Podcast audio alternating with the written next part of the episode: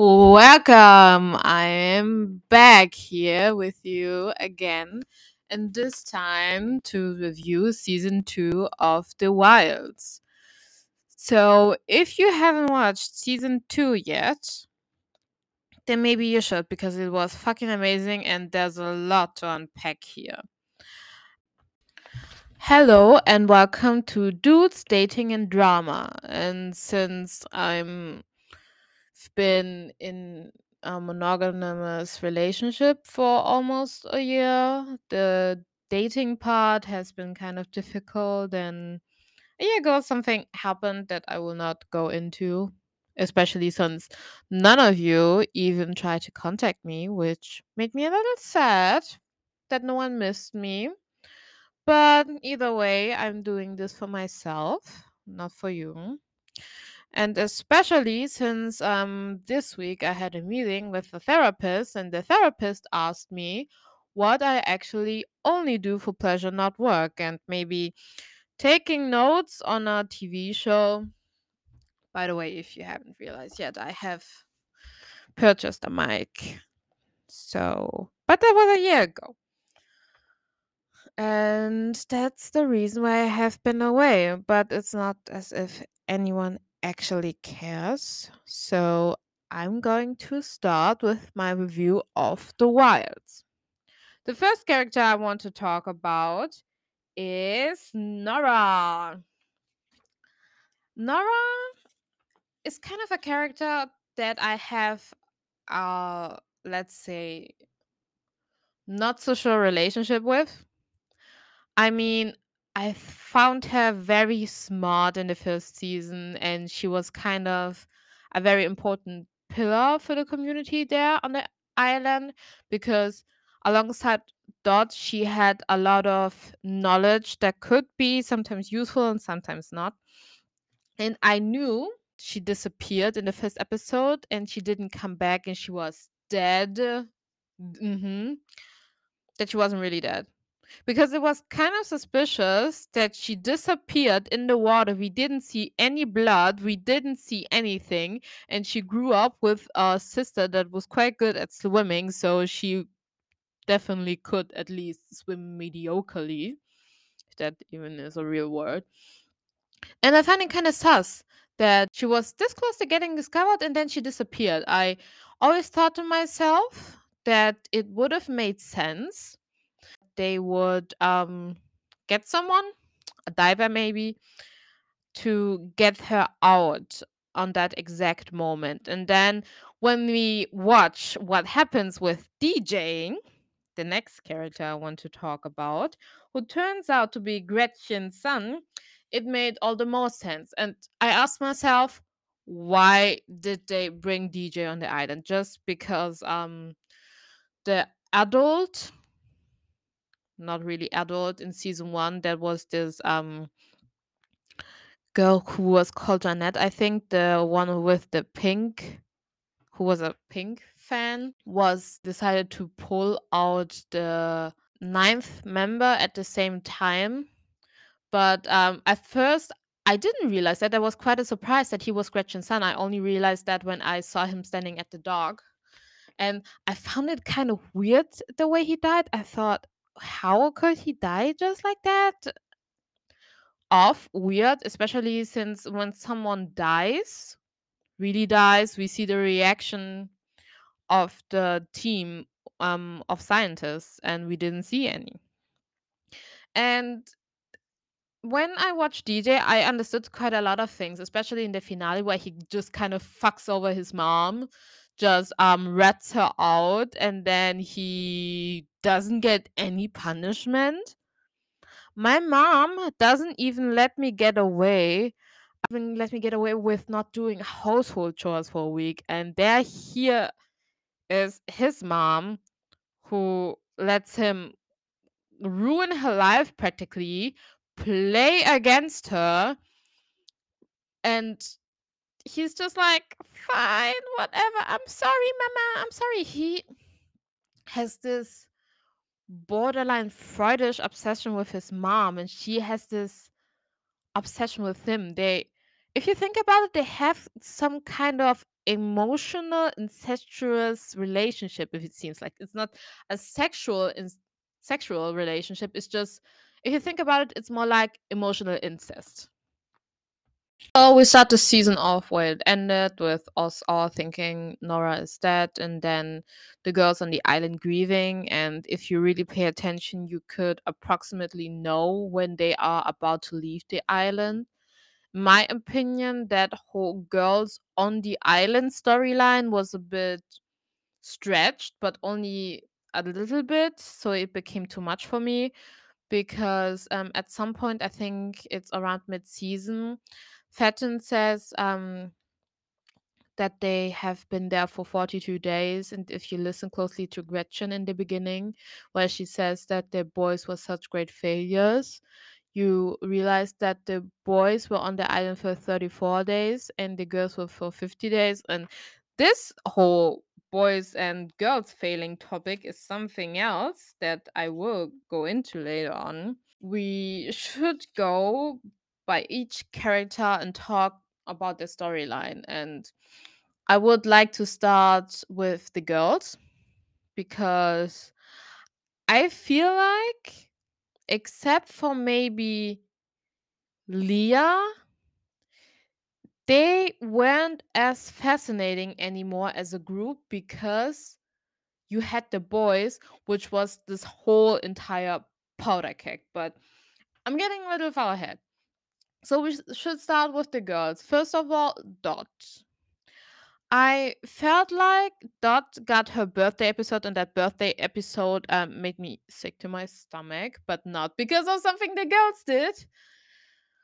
Um, it's just that, except for maybe comforting Rachel and trying to take some time off from constantly being in control, she didn't do a lot for me this season. She just didn't.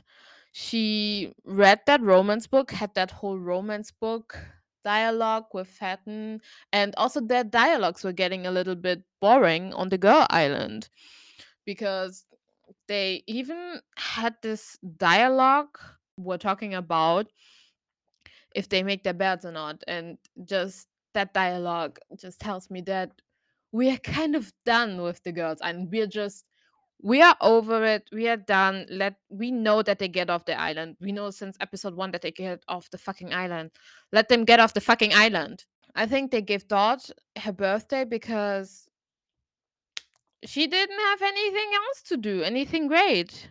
I mean she saved martha's life when martha had this weird catatonic phase and she didn't do anything else the whole entire season and let's move on to Martha. Martha literally laid there for, I think it was like two episodes. She didn't do anything. She just laid there and let herself be carried around. And I get it. I'm just kind of surprised that um, they didn't start with it, with it sooner because Martha's arc and season one ends with her killing an animal and one of her big personality traits was her love for animals. That's what she does the whole entire season. She just kind of eats up her feelings about toni and shelby. Um, she hunts animals while she obviously can't deal with it mentally but i i understand because she's obviously the best at it which i don't really get because if you watch the notes from each episode which is a really great feature uh, that amazon brought in that you can have like this little trivia to each person in the episode that shelby is also a really great hunter why doesn't she hunt with Shelby? Why doesn't she let Shelby hunt? Because she was kind of like really, really obsessed with it. It was kind of some form of entertaining masochism because you could see how her mental health was decaying with each time she was killing something or building traps or, or shit. And her her mental health just really broke when she watched um those rabbit babies die.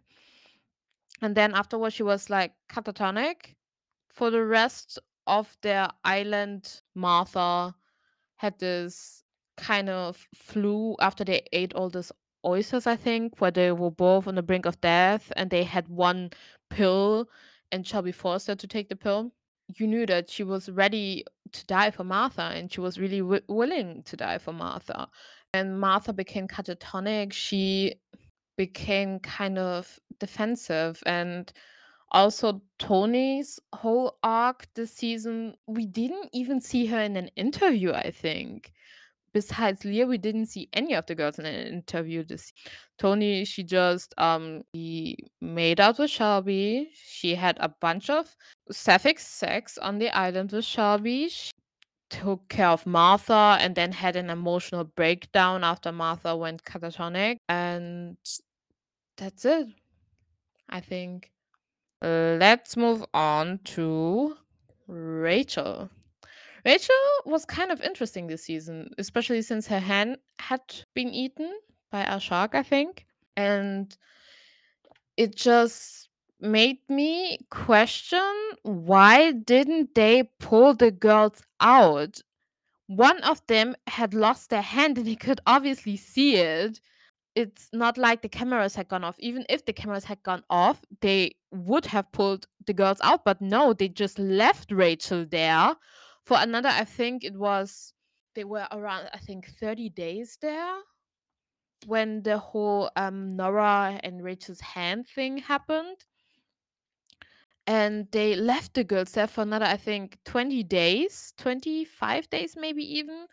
And Rachel had no fucking hand. I mean, what the fuck was actually going on with those people? They even they didn't even stay true to their own principles.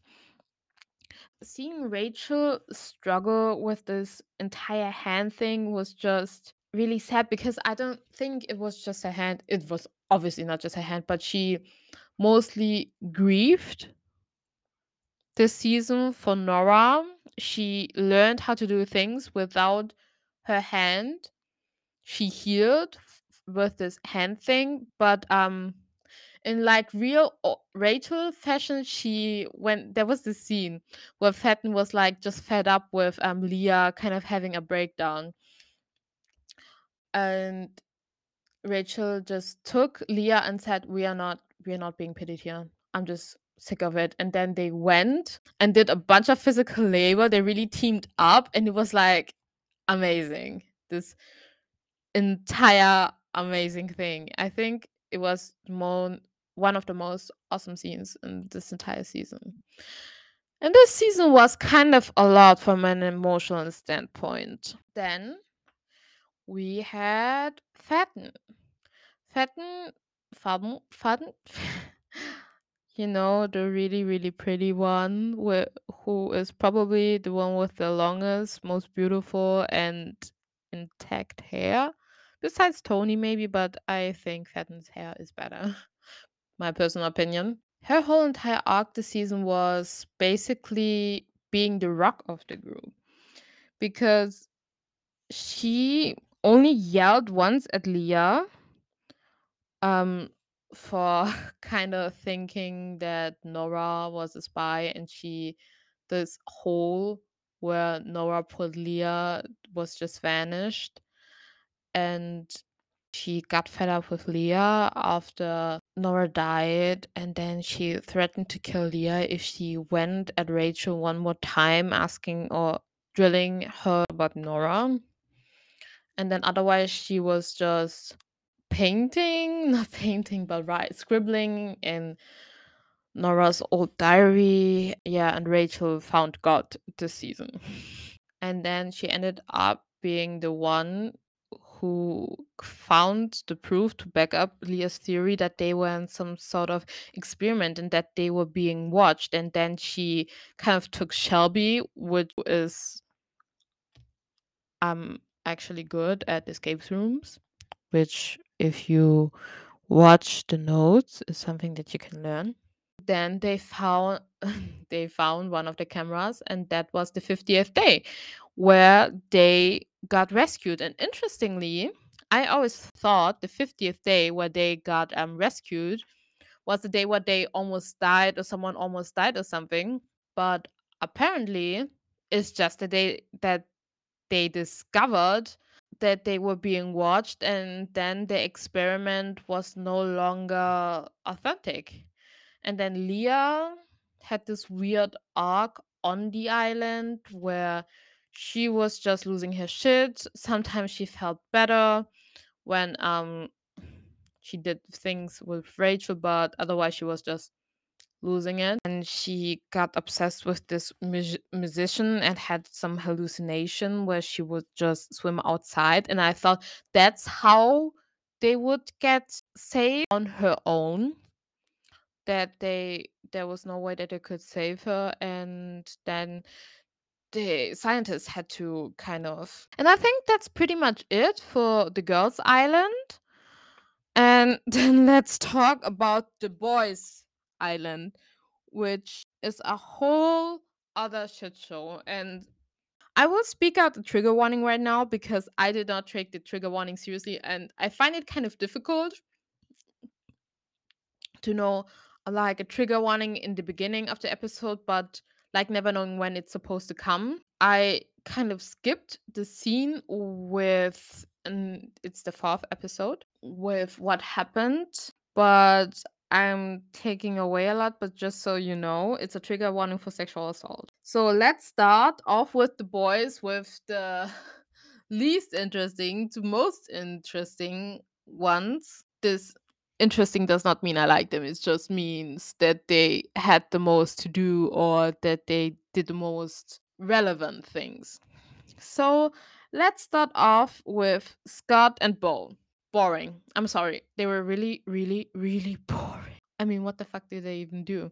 We start off the episode on the island, and you knew back you were the control group. You it was the same thing. They were on the airplane. Supposed they were supposed to go to a retreat, and they actually took some videos of themselves and kind of introducing themselves to the island.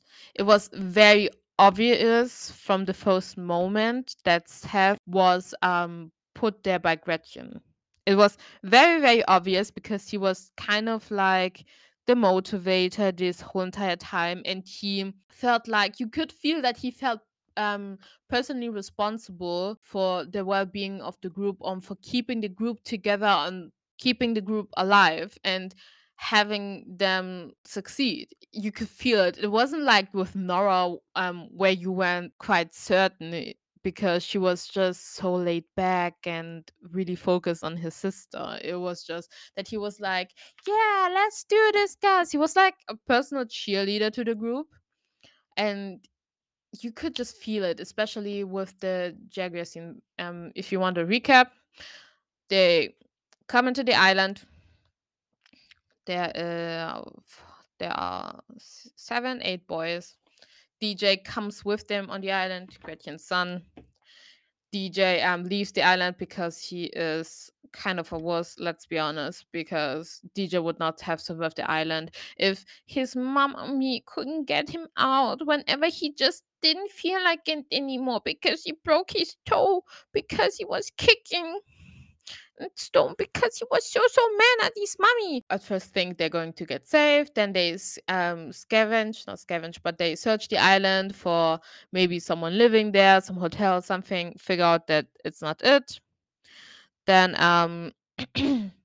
see DJs, not DJs, dead body, which is obviously eaten by something.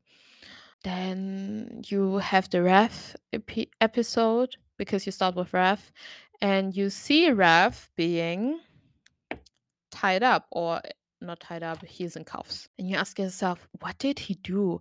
And it kind of paints this picture in the beginning that Raf is actually the brutal one. And Ralph was my favorite little pushover boy.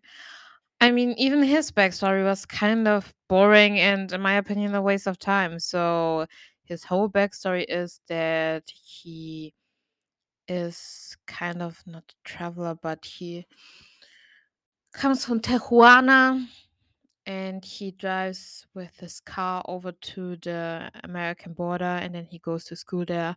And there he has a very rich girlfriend who obviously doesn't give a shit about him. In the beginning, I loved Ralph's friendship with Seth but um, I rewatched The Wild season two yet now two times. Um, the first one I binged it yesterday, and then I watched rewatched a few scenes today. Still can't watch the end of episode four. In the beginning, I found it really kind of cute. Beth's friendship with Seth. It all began when Seth was actually the only one to remember the correct way to pronounce Raf's name. But then rewatching it, knowing how it will end, knowing how Seth is, it's kind of manipulating. He found some weakness in Raf. He saw someone, he saw someone strong, but also kind of manipulatable. someone easily manipulated in Raf. He Seth has his pathological need to be liked, so he just spoke his name the right way and kind of went all buddy buddy with him. And Raf, because he has his own codependency issues, he fell for it and he let himself be played like a fucking fiddle by Seth. Then there's this thing that happens between Seth and Josh, which will be discussed a little more when those two are up. I don't believe lied Josh, but I don't believe Seth would lie either. Either you believe one of them or you believe the other one. Both is not an option, Rev. It's not. And I was actually scared after um, went to help Seth that he was going to get assaulted the next by him. But I think just in hindsight that Seth wouldn't have dared doing that because um, Raf is not like Josh. He is probably physically almost his equal. He, I don't think Seth has the guts guts for murder. I think that's a step too far for him right now. Maybe we let him sit there a while, but then we will see what this psycho has in store. But um, I think Seth knew that his only chance for redemption, his only chance to not be fucking alone, was Raf. And he laid the seed very, very early on. Also,